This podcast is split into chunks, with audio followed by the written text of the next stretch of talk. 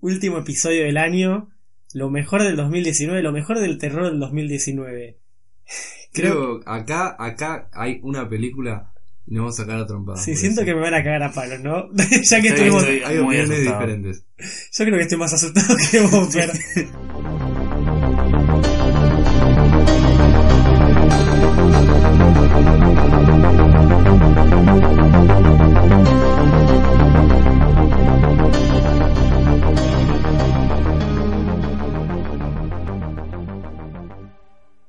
noches Screamers y bienvenidos a un nuevo episodio de Scream Queens, un episodio completo, no una review. Mi nombre es Rodrigo Gilhueto y estoy con el equipo completo para cerrar el año. Cerremos el año como corresponde. A mi derecha, Fer, a mi izquierda, Yardi. ¿Cómo andan? Muy bien, por suerte. Y no, ya se acaba el año, no puedo creer. Pasó, pasó muy rápido. A uno, a alguno más le pasó que cada año pasa más rápido. A mí me pasa eso. Te estás volviendo viejo. Es que Sí, vos, sí. vos sos el más chiquitito de acá. Yo Sí, ya estoy sí. acostumbrado. No, ya, pero yo para ya mí como es- que abro los ojos y tengo 23. Claro, no, entiendo pero nada. para mí es una cachetada horrible. Yo ya estoy muerto por dentro.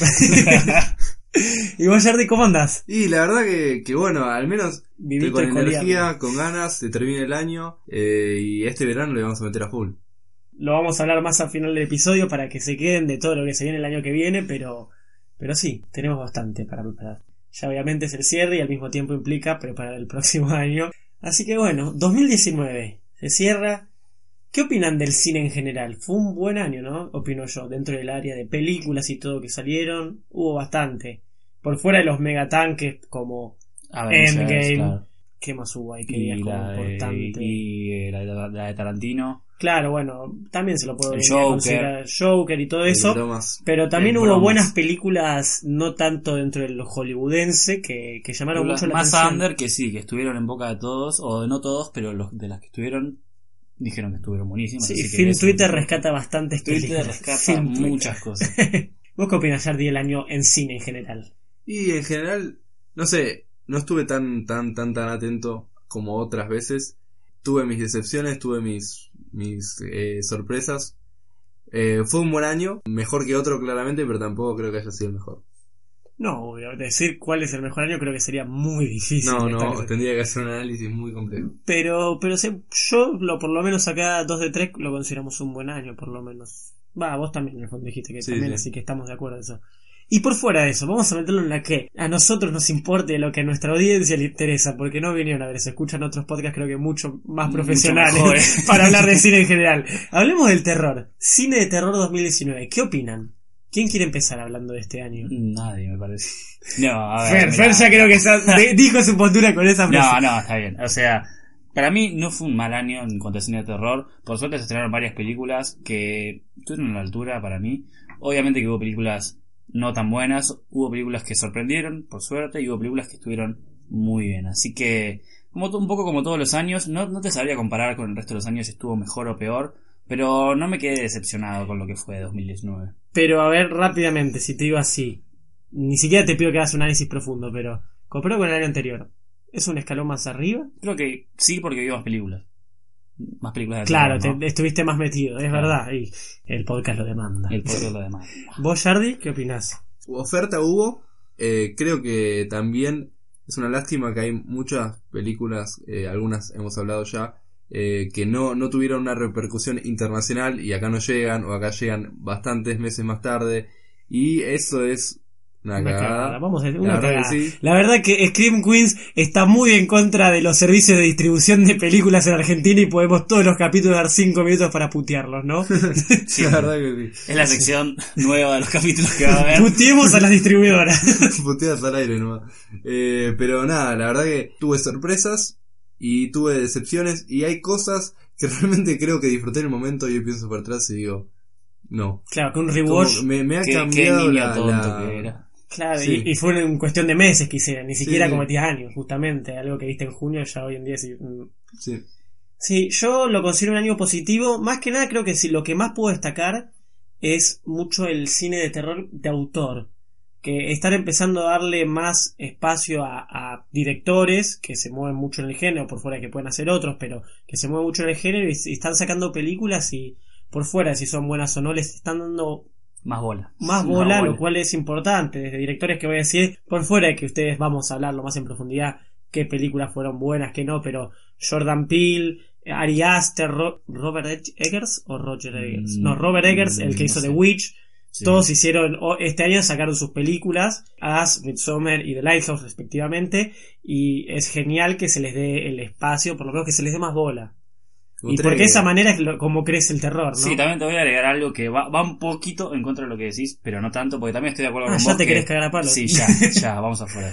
Que, que está perfecto lo que decís, que es verdad, totalmente, que a las productoras le dan más bola a estos como proyectos no tan independientes porque tienen mucha plata atrás, sino como más de autor, más Sí, eh, eso, el cine autor. donde innovan un poco más o buscan algo a lo mejor, no sé si más profundo, pero tratan de no ir con la corriente. Y también está como el cine, justamente el más mainstream, ¿no? Con la saga del conjuro y todo eso, que se puede considerar como comercial, entre comillas, que también está como, como muy presente dentro de los amantes del terror. Sí. Entonces yo creo que tenés las dos como las dos vertientes, las dos posturas y hay un poquito para todos y yo creo que por eso el año fue bueno dentro de lo que es el cine de terror.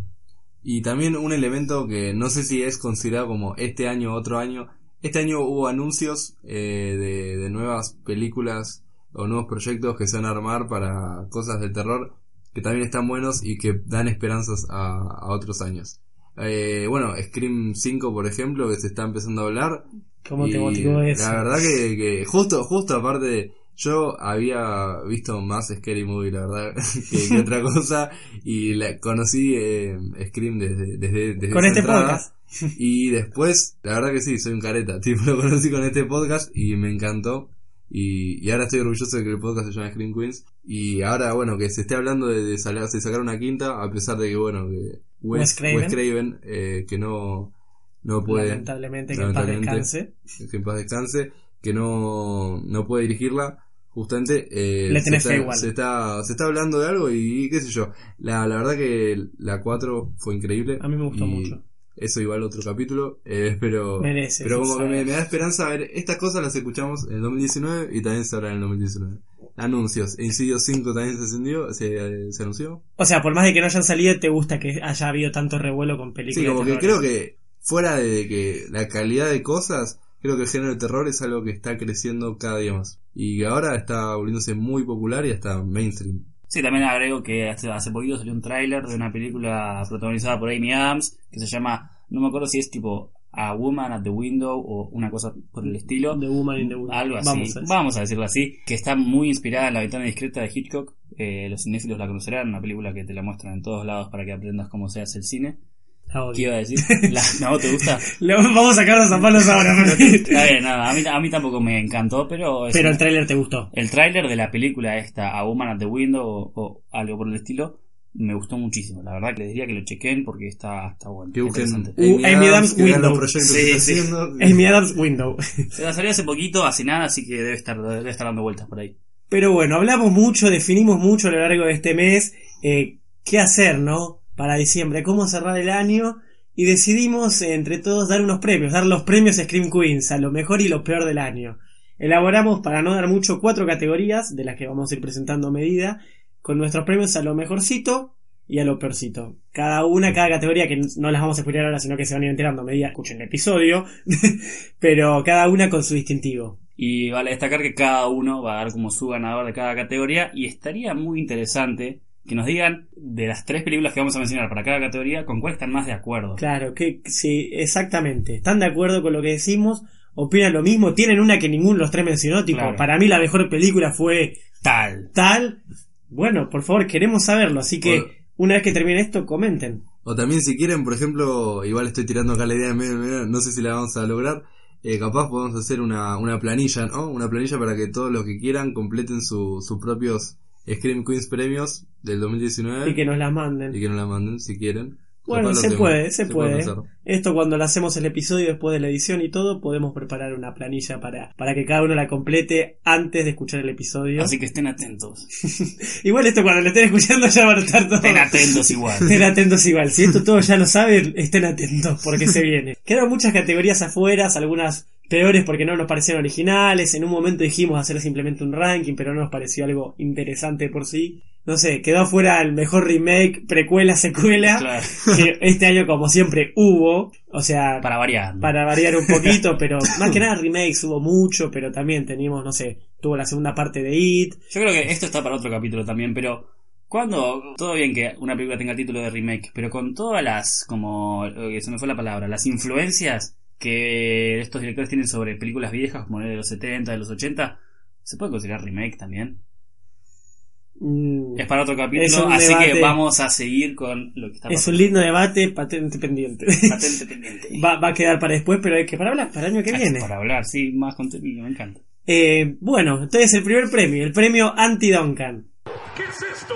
El caballo número 5, Duncan, el caballo del que nada se esperaba, nada está haciendo.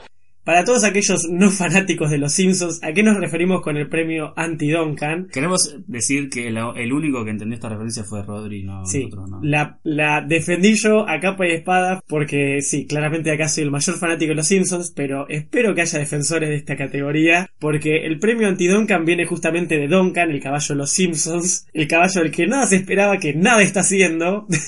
bueno, este es el caso opuesto, una película de la que nada se esperaba, algo está haciendo. Una peli es un- básicamente es la categoría de películas infravaloradas.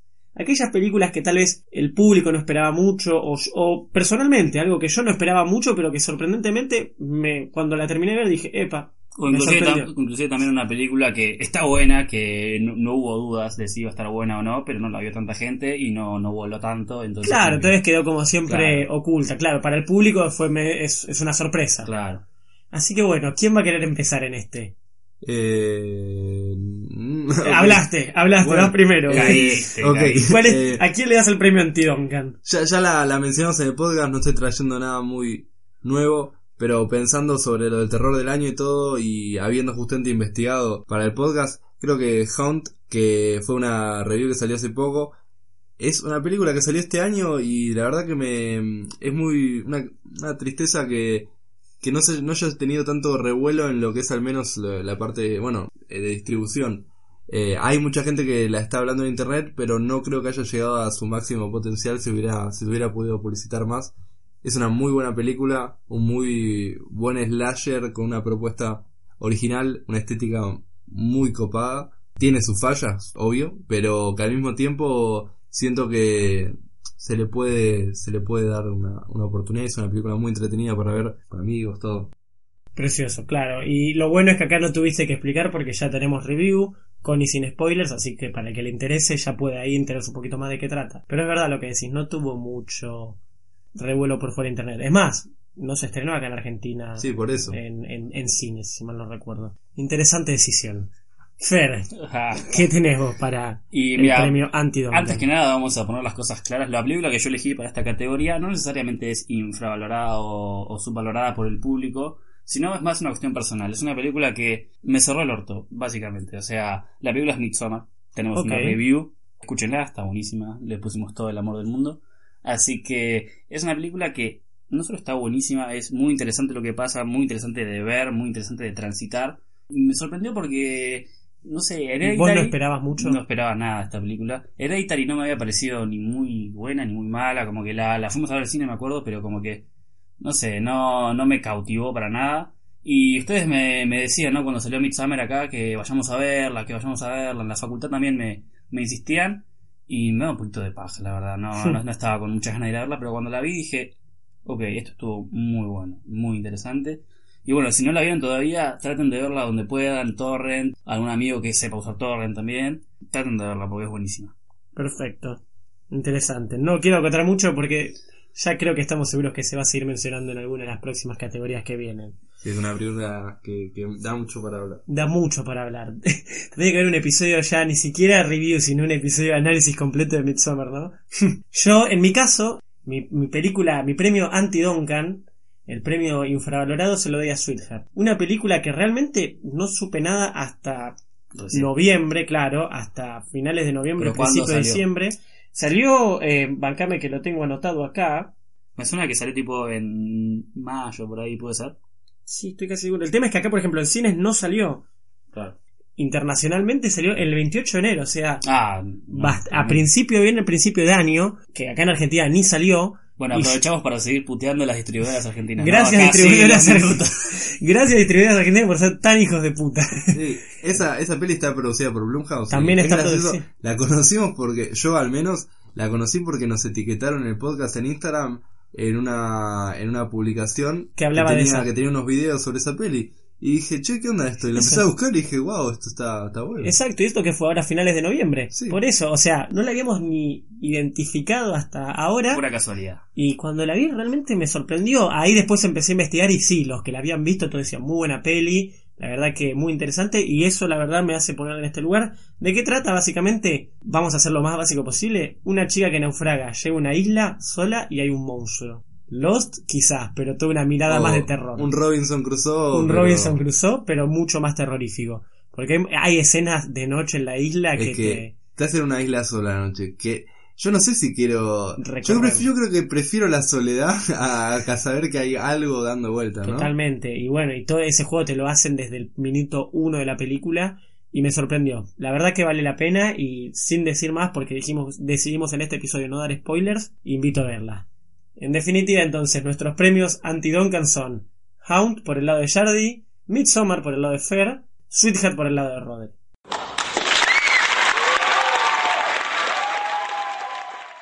Siguiente premio, ahora vamos a cambiar, Jardy, no te preocupes, no vas a ser el primero en hablar. Vamos con el premio 5 pal peso.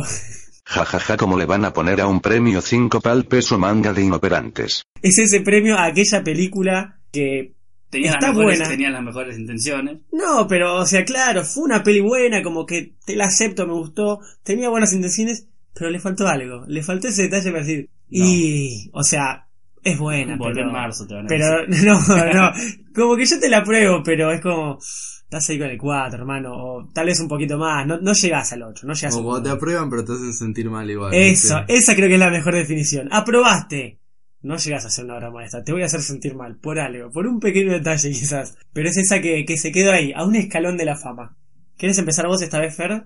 ¿Qué tenés en el premio? La película que yo elegí para esta categoría donde estuvo bien, pero no estuvo tan bien, eh, Annabelle 3.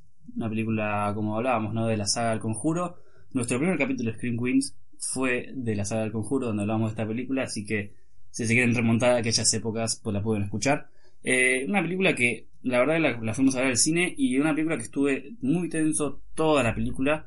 Realmente me sentí como, como así, como, no te digo asustado, pero sí como que estuve preocupado todo el tiempo por lo que estaba pasando. Pero no sé, siento que algunas actuaciones, algunas reacciones así como medio novelescas de los personajes, por ahí la, la, la inteligencia de algunos personajes a la hora de tomar decisiones, Claro. hicieron que esta película me saque un poco del verosímil que se generaba. Pero no sé, al mismo tiempo me parecía interesante, así que me, me generó como esa ambigüedad y, y me quedó esa sensación de decir, esto está bueno, se nota que está hecho con mucho, mucho cariño, pero hay algo que, que falta y que no está del todo bien hecho. Sí, creo que es verdad. La que más tal vez. No hicimos review de esa película porque en ese momento no habíamos empezado con las reviews. Pero el tema de personajes y construcción de personajes fue lo que es más lo que, lo, falla. lo que flaqueaba, sí. Sí. Bueno, me toca a mí esta vez, así Jardy el tuyo queda para el final. Después de la decisión de Fer de mencionar a Annabelle 3 como la película 5 para el peso, el premio 5 para el peso, yo también voy con un tema de secuela, precuela, remake. Al final esta podía haber sido la categoría tranquilamente. Porque mi caso es Chucky, la remake Child's Play, que me pareció muy interesante, incluso, bueno, sé que un par de acá no la vieron, sé que, no sé si la vieron. Yo no la vi, perdón. Pero es interesante la propuesta que hacen para un estilo de remake. Eso es algo que les aplaudo mucho. Porque no fue el típico hagamos todo de vuelta igual, sino que lo trajeron como a los tiempos, lo adaptaron y, y lo mezclaron mucho con la idea de conectividad a la nube, con toda la idea de todos los productos interconectados a través de internet, como que Chucky está conectado a internet. Es una propuesta bastante original para una remake. O sea, no es exactamente lo mismo lo que era antes. Incluso el, motivo sin spoilear por el cual es maldito no es el mismo del anterior, que era un tema vudú. Eso se lo aplaudo mucho y la película está muy buena.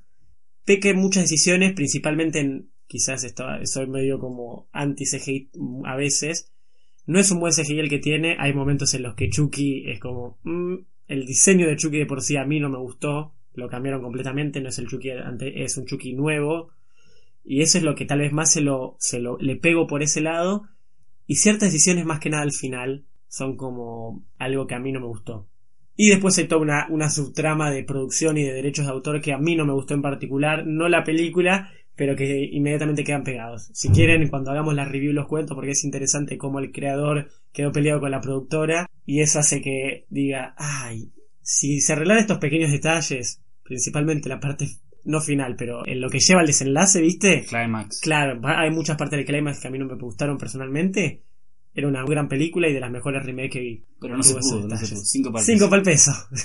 ¿Y en tu caso, Jerry? Eh, sí, igual comentario de Chucky. me- yo no sabía que, que había habido una remake hasta que me acuerdo que estábamos, eh, una vez si fuimos a ver Spider-Man, no sé si ustedes habían venido, que había un Chucky vestidito en North Center y Mira. perseguía a la gente. Eh, ah, perseguía a la una gente. persona vestida de Chucky. O sea, era creo un enano vestido de Chucky que estaba como, pero perfecto y me dio mucha, sí. mucha risa. Nada, bueno, mi, mi 5 para el peso, por el peso. Eh, Pal, me- pal, me- es largo y retruco. De un retruco y espada acá. Bueno, es una película de Netflix, eh, Velvet Buzzsaw, que bueno, a mí me llamó la atención porque dije, hey, Jake Gyllenhaal en una película de terror.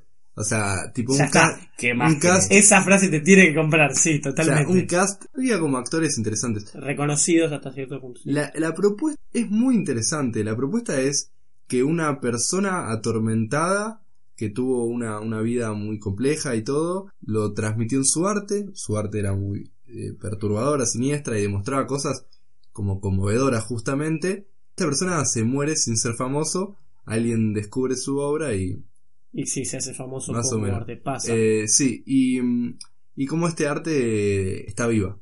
Ah, Como que de alguna manera, y es como esto, es re interesante la, la idea de trasfondo. El problema es ¿En que qué falla? el- es el- claramente en los personajes. O sea, Jake Gyllenhaal, a pesar de que es un alto actor y personifica muy bien su personaje, son personajes que, salvo que uno justo esté totalmente en la movida del arte y todo, son co- como que no te sentís perteneciente al ambiente que produce la película. Es una película en el ambiente más snob posible del arte, con todos personajes excéntricos, personajes muy como que de la nada era como situación como, uh, ahora se va a morir alguien, se murió, no me importa. Como que no había ningún personaje realmente que demuestre emociones humanas, eran muy Ah. egoístas, muy narcisistas, que eran personajes reales, pero yo no quería que les vaya bien justamente. Tampoco me caían tan mal, eran como Llevas al extremo. gente muy snob, muy egoísta, como queriendo triunfar y, y como la jungla de la industria del arte, que no me hacía identificarme. La propuesta de que un arte represente lo, lo traumático de alguien y que persiga a la gente después a través de, de- como que uno ve un, un arte sobre violencia y dice wow y después ese arte está vivo también y transmite la- la- el arte después es violenta con el espectador es algo re interesante la idea era muy copada los personajes nunca nunca me sentí tan tan tan eh, separado de un personaje hasta Jake Gyllenhaal como no me importaba nadie Ay, en como se me rompe el corazón al escuchar eso. Sí, sí, no me importaba nadie. Eso fue lo, lo loco. Pero sentí que era una propuesta que me llamó mucho la atención y que se re podía desarrollar. ¿Cómo destacamos, veo ahora, porque bueno, en tu caso fue el de Jardis mucho, el, desarrollo que hace el guion de los personajes, cuánto logramos comprometernos con ellos y con su, obviamente, el terror que, está en peligro su vida, cuánto logramos estar implicados, eh, comprometidos con su destino. Y como que nosotros, por lo menos en particular, nosotros, Scream Queens, le prestamos mucha atención a eso, al desarrollo y diseño de personajes. Es un aspecto que, que no muchos, no muchas otras personas tienen en cuenta, pero es necesario. Y sí, es que va, yo creo realmente que si no te sentís identificado tanto para bien o para mal con un personaje, no te vas a enganchar con la película y no te va a importar que el tipo se muera o que la novia lo cae o que la industria se le funda, ¿viste? Es como que... Claro, y enterró que eso, que se muera. Básicamente enterrar algo que tan importante como vida o muerte, ah, no, no te genera nada. Bueno, y ahora vamos a cambiar de tema. Dejemos de dar cosas que, a pesar de todo, dimos películas hasta cierto punto buenas o que rescatamos bastante, como que invitamos a verlas. Vamos a todos los puestos ahora. Vamos al premio Malardo. ¡Malado! Premio a lo que nos pareció lo peor del 2019. Sé que se vienen las trompadas, nos estamos mirando ya mal. pero, pero hablemos, a ver. Voy a empezar yo, vos, voy a empezar yo, me toca a mí empezar.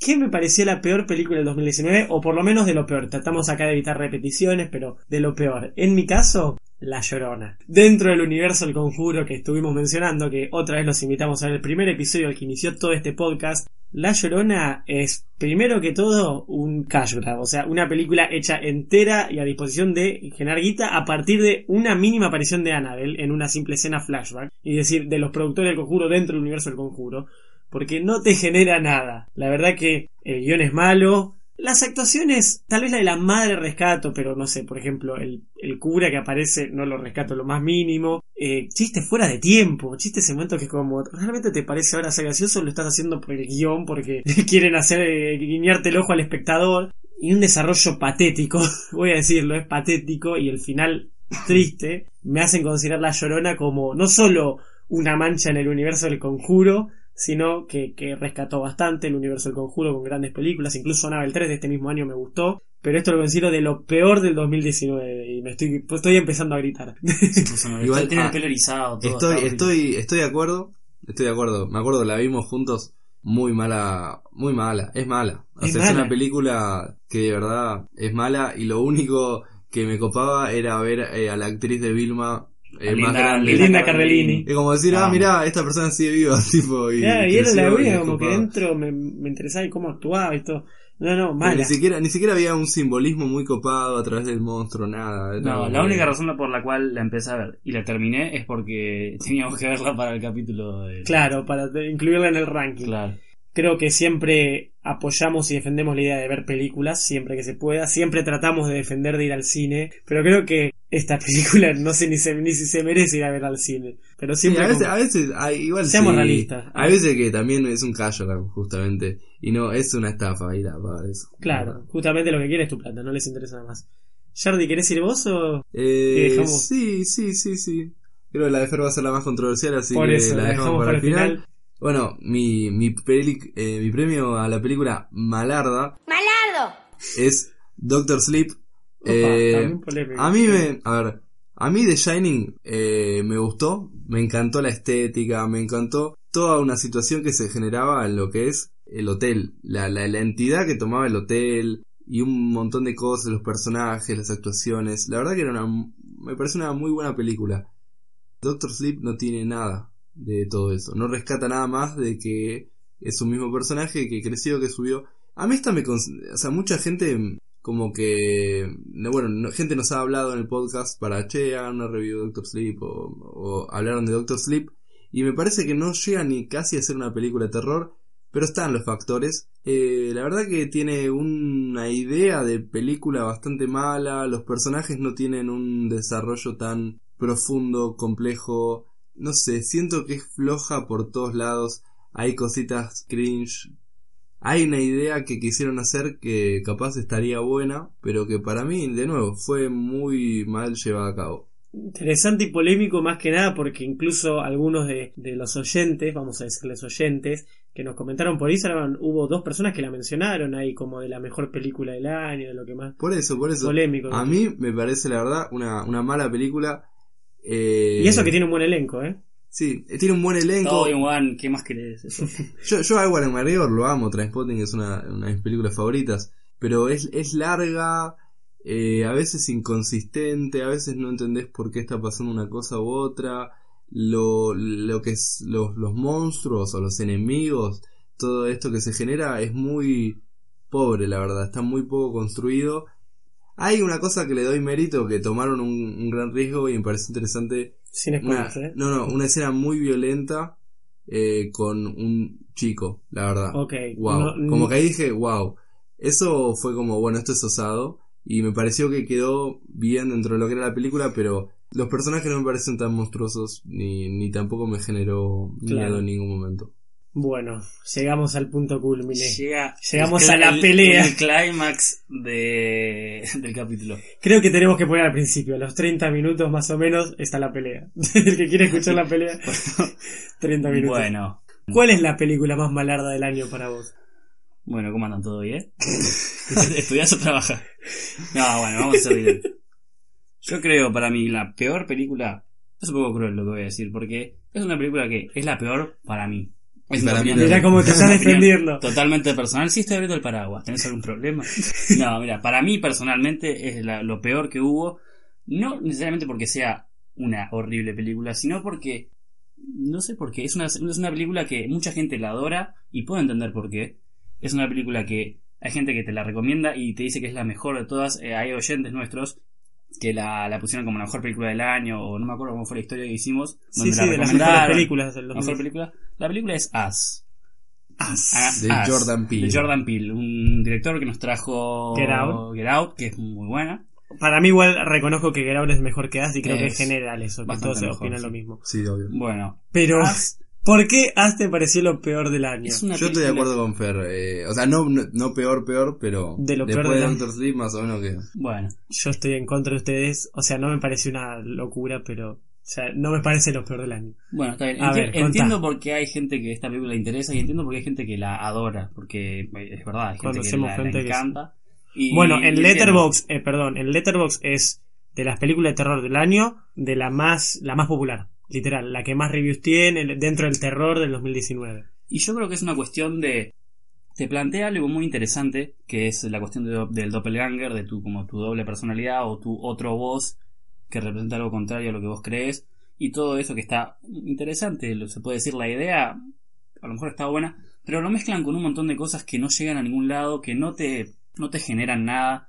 A mí por lo menos lo que me pareció es que toda la... No quiero dar tantos spoilers tampoco porque también es una cuestión de, bueno, como estamos hablando del capítulo y todo, pero siento que no, no exploran la, la premisa que se proponen y te lo mezclan con otras cosas que no son interesantes, no me chupan huevos saber por qué a lo mejor los doppelgangers estaban como formando la cadena.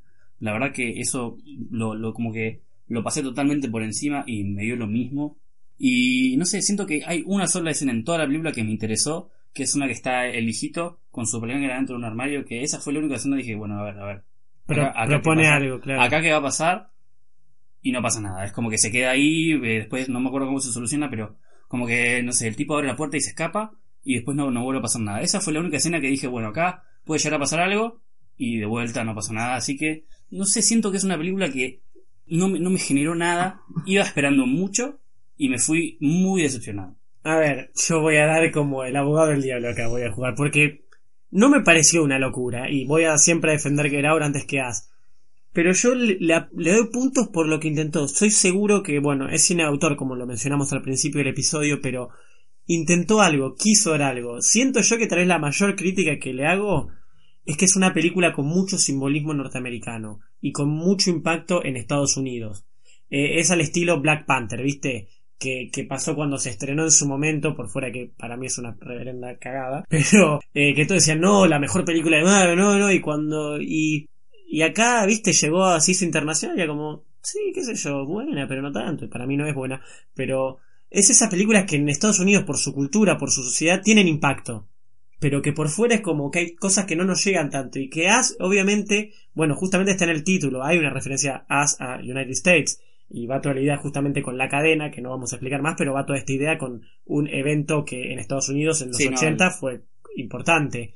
Y, y lo toma mucho y es casi todo el factor de referencia y hay mucha cultura estadounidense ahí y hay una crítica justamente a la sociedad norteamericana actual que por eso, tal vez yo le critico que sí, no, no la pensó a, al mundo, la pensó como para la Sí, eso está perfecto. y, porque- y se lo critico yo, ese es el aspecto por el que entiendo No, que a la claro. gente no le llegue. No, está perfecto lo que decís. y Nosotros ya hicimos una review de una, de una serie argentina. Y, y está bien, tiene un montón de simbolismos de nosotros y un montón de cosas que a lo mejor eh, un argentino lo entiende perfecto y alguien de, no sé, de México por ahí lo escucha y no conecta.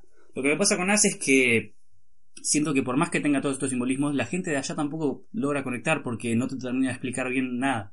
Eso es lo que me pasa. Puede ser. La deja, hay mucho simbolismo. Hay y- como muchas cosas que la deja como al supuesto, ¿no? Que te la deja picando para que vos lo entiendas, pero no me interesa entender nada, porque no me explicaste nada de lo que está pasando. ¿Entendés? Es como que no, no, no tengo interés por averiguar un poco más y pensarla. ya- Estoy, estoy, bastante de acuerdo con lo que dice Fer. Y no creo que ese sea, no, no, el motivo por el cual no me gustó no fue porque no me sentí identificado por, con la cultura y el simbolismo.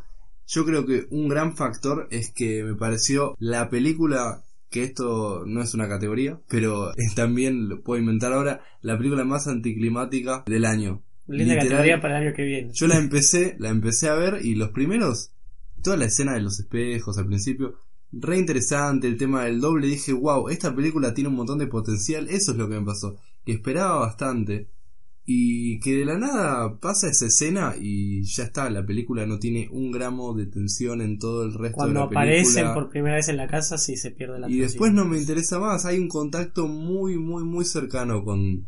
muy a la luz, justamente. No es, no es, el terror es cuando está la oscuridad de que esta persona está ahí cerca pero no está tan cerca, que es... El desconocido, Está sí. demasiado, es demasiado familiar este, este doble que debería no ser familiar y mm, a mí me hizo sentir súper, súper, súper despegado. Como que yo me acuerdo que fui a verla con, con Juan también, un amigo, y... Nuestro productor. Nuestro productor ejecutivo. Sí. Y la verdad que yo salí y dije, no, es malísimo. O sea, la verdad que eh, ya sé que promovemos ir al cine y podrían haber ido a ver hasta el cine, está todo bien. Yo no lo hubiese ido a ver al cine si sabía lo que iba a ver ese día. Ok, esto es dos contra uno. Voy a irme con una victoria que es lo único que puedo decir. No me voy a ganar esta pelea, pero lo único que voy a decir para que ustedes estén de acuerdo y me voy con eso es que Lupita Nyong'o es tremenda actriz y Sí. actúa estupendo en esa película. Eso sí, la única razón por la cual, medio, medio cliché ya lo dije, pero la única razón por la cual estaba ahí en el cine diciendo, bueno, vamos a, a ponerle un poco de onda es porque Lupita Nyong'o es lo único que estaba Tremendo. más o menos bien en la película.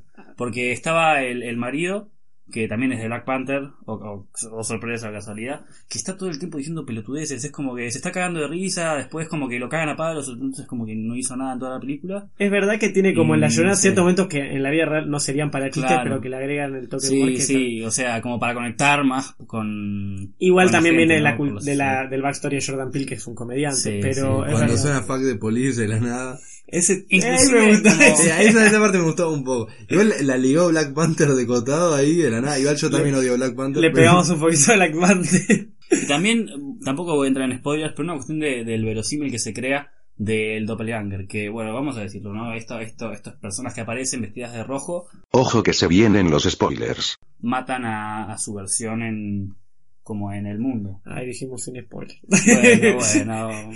Total, esta, esta película no se la estamos recomendando, así que se puede hablar con spoilers. ¿Me das, me das el, el permiso? Ya lo dijiste, no te lo voy a borrar. No te lo Bueno. voy a borrar. Eh, y a la, a la familia esta no la matan de una. ¿Por qué? Porque son los protagonistas, porque está Lupita Nyong'o, como que, ¿por qué no los mataron de una? ¿Cuál, qué es lo que está pasando ahí? Te lo respondería acá, pero voy a respondértelo así y lo vamos a borrar. Se va a escuchar un pip en el medio. Está bien, pero... Y tenía su ¿Y pero qué? O sea, que me lo estás contando para que lo vea la gente. buen punto. Ok. Ahí te entiendo. te O sea, entiendo. todo, no está perfecto lo que decís que... Lo que decís. Pi, Pi. pi. Pero bueno, o sea, todo esto que me estás contando de todo este plan o, o- o cosa, o sea, me lo, me lo está, me lo está, como me lo estás enunciando solo para que lo entienda yo y lo vea. Pero Claro. perfectamente, tipo, el resto de la familia la pudieron haber matado Claro, sí, y sí. quedaba un cara a cara donde te Sí, explico sí. todo. Tú te mato, ¿entendés? Como que armaron toda una cosa al- a- alrededor de algo que no se sostenía. Medio inverosímil. Ok. Bueno, fue polémico, fue intenso esto. Sí. Y salí perdiendo, creo. Antes, antes de. Sí, la, la ligó Black Panther. Y antes de. De, de pasar a la, a la última categoría, que es la mejor película, eh, me gustaría hacer unas menciones especiales. Ok, eh, mención especial. nacionales. Eh, tampoco voy a hablar mucho, pero bueno, eh, este año es interesante en lo que es la, la categoría terror en Argentina. Se hizo un corto muy copado que lo compartimos, Zombies y Fantasmas, que ganó el Festival Rojo Sangre. Sí. La verdad que pásenselo a ver, investiguen, tienen Está en Instagram. cortos, es una productora también.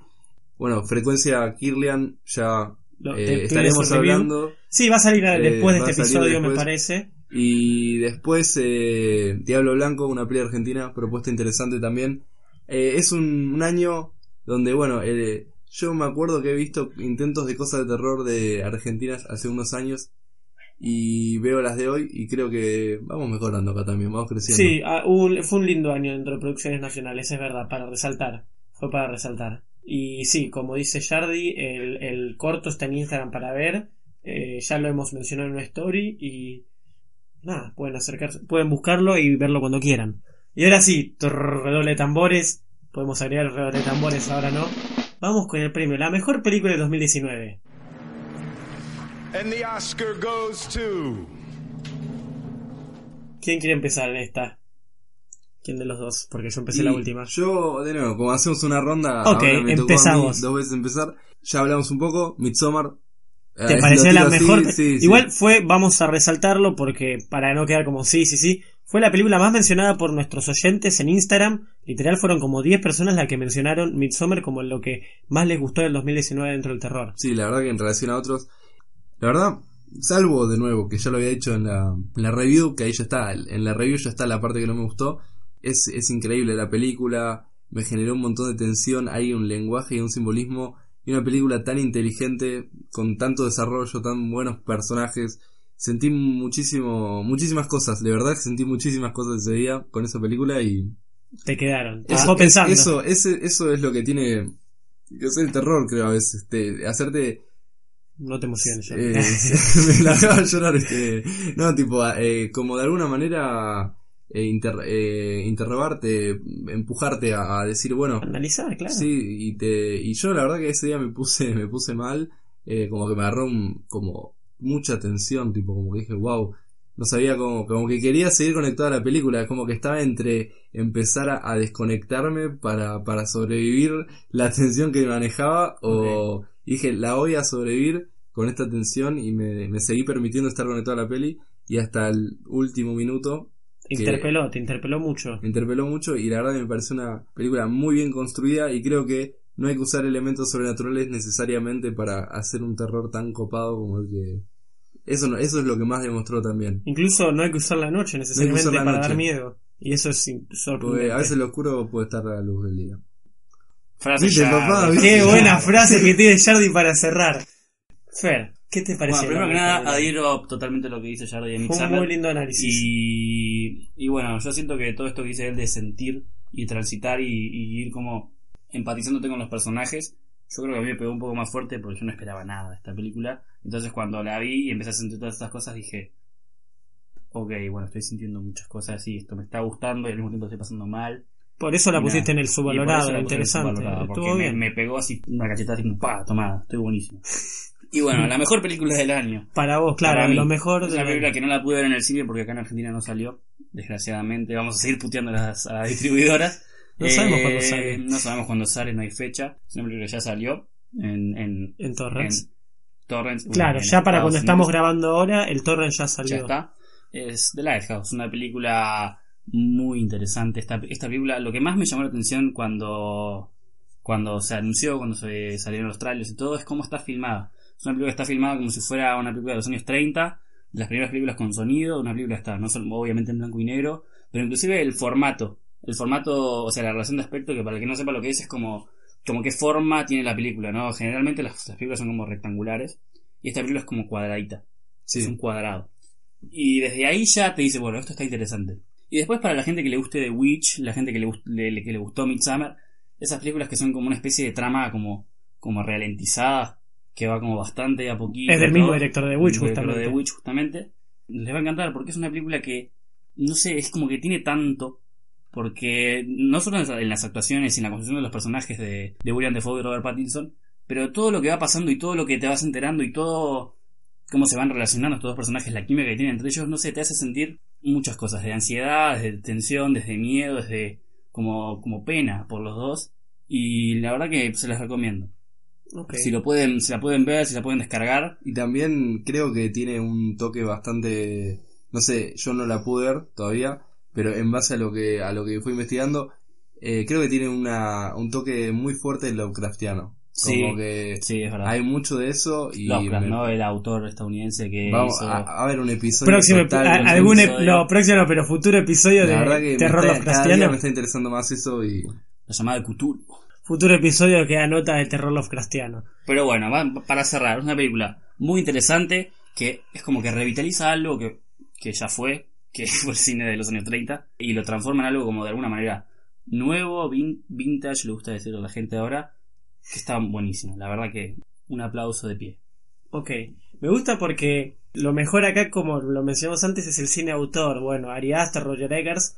Y yo también traigo algo medio de autor, pero completamente medio un giro de 180, porque yo lo dudé. Y creo que lo que más me llegó dentro de todo, o que me interpeló de maneras raras, sorprendentemente, fue Kroll, o Infierno en la Tormenta, de Alexander Aja, que también... Este, este es el momento what the fuck del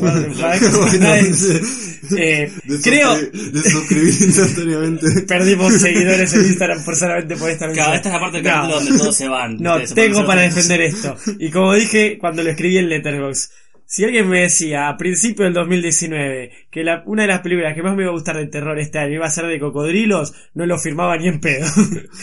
Pero ahora lo creo. Porque realmente esta película de Alexander Aja, que también es un director de terror, que ya hizo tipo la remake de, de, Hill Have Hizo How to Tension, una película francesa, alta tensión, que justamente la de Home Invasion se mencionó en el episodio de Home Invasion. Uh, me encanta este último episodio porque hablamos de muchas cosas que hicimos este año ¿Viste? para que lo vean. Súper retrospectiva. y todo. Y es producida por Sam Raimi, así que el que le guste Evil, Evil Dead tiene una...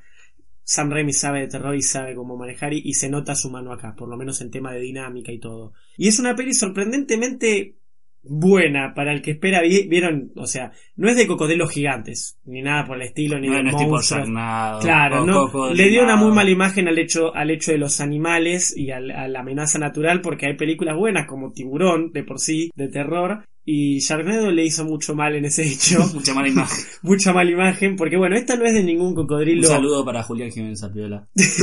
que defiende Sharknado, enamorado de estas películas. pero esto no es ningún experimento que ni nada, sino es que es simplemente la zona de Florida, una zona pantanosa con cocodrilos, el hecho de justamente de, de una tormenta, no, de un huracán, y bueno, que obviamente con el huracán se inundan las calles, suben los cocodrilos y todo eso.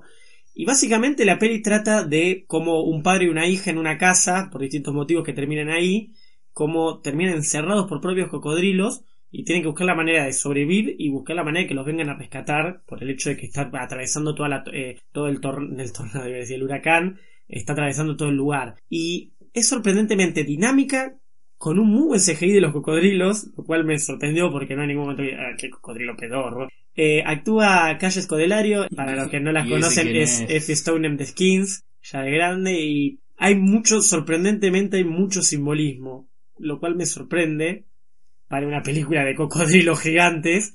Con un más sencillo spoiler, pero para que la vean de esta manera lo digo porque te cambia la idea. Incluso lo han mencionado mucho en, en Cracosia, creo que lo han mencionado, o incluso gente que es otro podcast, que es un muy interesante podcast. Pero que el, el terror siempre viene a representar otra cosa. O sea, el- la imagen de un monstruo, eso siempre viene a representar otra cosa simbólicamente, o se debería llevar a tratar eso muchas veces. Muchas veces simple hecho de eso. Perdón, voy a meter un paréntesis bastante como...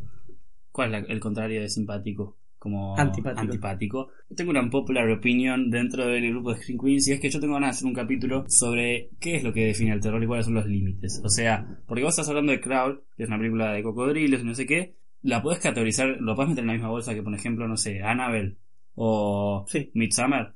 O Sí. sea, Bueno, mi Claro. pero Cannabel sí. Así Bueno, o sea, Siento claro. que es una discusión. es para que- otro que momento. hay que momento, llevarlo a otro capítulo, pero sí. Y yo siento, Ah. está todo bien, vos lo podés justificar. A lo mejor yo no. Y quiero discutir cuáles son los factores y cuáles son los límites de Otro futuro episodio para el año que viene. Me gusta que Sí. ya vamos de- marcando el año. Pero bueno, eh, con esto de que el terror simboliza otra cosa, acá hay mucha idea de justamente la relación rota entre padre e hija y cómo el cocodrilo viene a ser ese miedo. Si se ve de esa manera hay mucho simbolismo que es interesante y... Y nada, y tiene momentos realmente de tensión y de... Hay jumpscares que no te los esperás y que decís, puta madre. Está como bien puesto. Sí, sí, no, bien hechos y, y, y hay momentos que se elabora tipo el miedo, viste, obviamente, de estar caminando tal vez en agua Es hasta, que- la, hasta la cintura y, y está bien construido. Es que yo creo que tiene algo de realidad. Yo es loco, ¿eh? Si hay un sueño, tengo un montón de sueños recurrentes y cosas. Eh, tengo- muchas veces soñaba que me tiraba a la pileta y había cocodrilos abajo. Muchas veces. Y a Juan, nuestro productor, eh, le pasó, él. le pasó de meterse a la pileta Y que haya un había un yacaré. Ok. Eh, Vamos a y- aclarar que Juan es de Corrientes, así Sí, que sí. puede entender- es hasta cierto punto entendible que haya un sacar En. Aires, viste, ahí. No, y a veces pasa también, viste. No, y- ahora, ahora, por ejemplo, está habiendo en el río de, de- del conurbano eh, eh, un poco de, Uy, yo justo que de meter. serpientes, ¿no? Pero, Ah, de serpiente, sí. pero cosas, siempre la naturaleza Sí, también, miedo. la naturaleza justamente es la, es como la herida narcisista más grande de- del humano, es como algo que siempre nos, pre- nos pensamos que podemos hacer todo y un día de la nada se va a inundar todo y van a aparecer cocodrilos, porque va a pasar. Y es realmente la impotencia, nosotros queremos creernos potentes contra la naturaleza, pero somos totalmente impotentes. Y eso es terror. Y eso sí, y realmente, bueno, a mí eh, eh, la construcción de los cocodrilos y sorprendentemente del huracán. Tipo, toda la construcción de ellas yendo y cómo van evacuando y todas esas cosas a momentos así, que decís, puta, te, te da un temor el propio huracán que decís, ok, es algo para respetar, incluso para tenerle miedo, tenerle más que respeto. Así que bueno, esas fueron nuestras tres mejores películas, más que recomendadas para que vean. Midsommar, The Lighthouse, Crawl, lo mejor para nosotros del año 2019.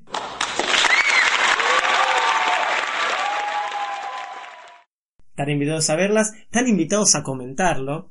Justamente como dijimos al principio del episodio, queremos saber, ¿están de acuerdo o no? ¿Qué otra película agregarían o qué película sacarían? Queremos saberlo. O a lo mejor qué película pasamos por alto, que... Claro. ¿Podemos hacer una planilla? Una linda planilla. Vamos a hacer una linda planilla, lo vamos a hablar con los diseñadores, yo. y, y- y vamos a preparar una linda planilla para que salga antes del episodio, tipo una hora antes, así tal, no un día antes tal vez, para preparar Antes. a la gente. Y que la gente prepare. Así termina el episodio, así estamos cerrando el año. Un año que empezamos Scream Queens, eh, lo empezamos en, la idea surgió bien dicha en junio. Sí, bien dicho. O sea, nos empezamos a llamar Scream Queens el año pasado. Claro, ya Porque cuando... empezamos a ir a ver películas de terror y era como, bueno, los Scream Queens. Claro, que nos preguntan a veces, Claro, fue como, vamos a ser realistas. como una idea, así una joda que quedó del nombre, como de los, los amigos que se juntaban a ver películas, a ver quién Claro, se y del, no. y de, y Sí, es del- que el grupo de, de teatro, que es como el grupo de amigos que compartimos, era Drama Queens y supuse que Scream Queens era como, bueno, los Em- que ven terror de los Queens ya Sí, es como que... Igual medio- también viene de la idea de justamente del, De, bueno, del- Scream. del recurso. De, de Scream Queens son las justamente las lo hemos hablado, son Sí, esas obvio, actrices que están muy utilizadas en películas de terror y eso. Bueno, los gritos que ha pegado Fer a veces en Los el gritos cine. que ve. Pero sí, que vale la pena aclararlo porque nos lo han preguntado de son todos hombres, que Scream Queens y son todos hombres, ¿qué les pasa acá? La... Sí, igual Eh, en Scream no, es un grupo de nuestro grupo claro, había, era- había es mucho mayor, claro. también. Y, Solo que y- no quisieron participar en el podcast. Exacto, el Claro. grupo, a ver, se forma en WhatsApp el año pasado eh, para ir a ver películas de terror, un grupo variado con hombres y mujeres. Y este año surge la idea del podcast para junio más o menos. Preguntamos quiénes, sorpre- ¿Quién- quién es quiénes querían estar, que fueron hombres de por sí. La- las chicas no, no quisieron participar o no quisieron participar de manera regular. Posiblemente vamos a invitar amigas del grupo que vengan. El nombre quedó, porque fue el nombre que tenemos desde el año pasado en el grupo WhatsApp, y se generó. En junio la idea tomó más forma, y en julio dijimos, bueno, hagámoslo en serio. Creamos la cuenta en Instagram, hicimos nuestro primer episodio, y a los tumbos, más que nada probando, prueba y error, ¿no? Fue mucho esto, fue mucho prueba y error. Somos nuevos en esto y... ver qué les gustaba a los y- oyentes, ver qué nos gustaba a nosotros. Tratar de encontrar también el formato y el tono de cómo hablar y cómo ir como pasando la info. Sí, yo la primera vez que hablé frente al micrófono estaba re nervioso. Fueron, fueron, fueron procesos que, que fueron durante el año que fue todo a práctica y error y también capaz nos largamos a hacer dos episodios y tuvimos una pausa. Sí, Eh, fue una tuvimos, tuvimos nuestro, nuestro problema Claro. porque somos también humanos, tuvimos parciales, vamos a la facultad algunos y no pudimos tener siempre la frecuencia que quisimos, pero ahora este año Nos siento costó que encontrar el tiempo. Ahora Sí. sí. tenemos nuestros tiempos mejor. Y, y sí, y fueron seis meses súper positivos, por lo menos, bueno, creo que todos estamos de acuerdo Sí, con eso. Terminamos mucho mejor claro. que lo empezamos. Estamos mucho mejor, no solo en la manera en la que hablamos, sino de cómo estamos, estamos muy conformes con... Porque dijimos, bueno, hagamos, primero dijimos, probemos más de un episodio, probemos tres episodios, después dijimos, bueno, probemos hasta fin de año y estamos conformes con lo que estamos haciendo, tenemos más ideas. Claro, la sobre todo lo que está bueno y lo que yo rescato este año es que hicimos algo que tenemos ganas de seguir haciendo. Y, Eso, sí. Y no nos vamos a tomar vacaciones ahora ni en pedo. Vamos a seguir haciendo más reviews, más cosas. Y ya lo venimos aclararlo. diciendo, eh, lo venimos anunciando, lo venimos diciendo, pero también tenemos un canal de YouTube que se llama Rameas Secas. Claro, estamos ahí y creciendo, queremos empezar, a, cortos. queremos empezar a subir cortos, empezar a subir videos. Tenemos un montón de ideas. Empezar a subir a lo mejor reviews con nosotros ahí. Empezar a Tal en vez, no lo sabemos. Empezar a hacer un poco de todo. Y ojalá que nos puedan acompañar. Sí, y es eso, y realmente como bien menciona Fer, vale aclararlo como seriamente repetirlo. No pensamos cerrar la temporada acá, porque fueron solo seis capítulos y un par de reviews. Queremos seguir en el verano. Tenemos varias ideas para el 2020, ideas de entrevistas, de nuevos formatos de episodios. Tenemos bastante para preparar, que ustedes se van a ir enterando a medida que lo lancemos o que les preguntemos a ustedes qué les interesa saber. Pero bueno, esto no es el final de nada, sino el comienzo de algo más grande. Ah, Ah, qué Pero- qué Yardi. Y, y Pero- pr- prometo, prometemos, no, no sé si apenas para 2020, pero capaz haya un amigo se copó a hacer una nueva, un nuevo telón para el episodio. Vamos posiblemente a, vamos a ir probando nuevos telones, tal vez. va a ir cambiando Scream Queens. Cambiando, pero siempre vamos a ir viendo con ustedes mismos qué les interesa también escuchar. Y Sí, nada, la promesa que ya está implícita es que siempre vamos a tener ganas de seguir haciendo, así que si ustedes están, mejor. Comenten qué les parece todo esto, porque si les parece bueno, no solo el episodio, sino todo esto que hablamos al final, y eso es todo, ¿no? Eso es todo, me parece. Buenas noches. No, Ah, no pero es buenas noches, es es feliz año. Feliz buenas Navidad. noches, buenas noches 2019. buenas noches, Eh, 2016. Me gusta, me gusta ese cierre. Y un buen comienzo del Qué loco. 2020, ¿no? Sí. Qué loco que No, como que no sé si empezó ese capítulo diciendo buen día y ahora está diciendo buenas noches ya, pero ya nos Y bueno, por ahí es que empezó de día y arrancó de noche. Tal vez este episodio duró cuatro horas y en la edición lo dejamos de una. Nadie lo sabe. Nadie lo sabrá jamás. Entonces sí, buenas noches, 2019, ¿querés decir o simplemente No, no feliz sé. año? la verdad feliz año y no creo, sí, Feliz año, Screamers. feliz feliz año, feliz año y feliz 2020. Éxitos.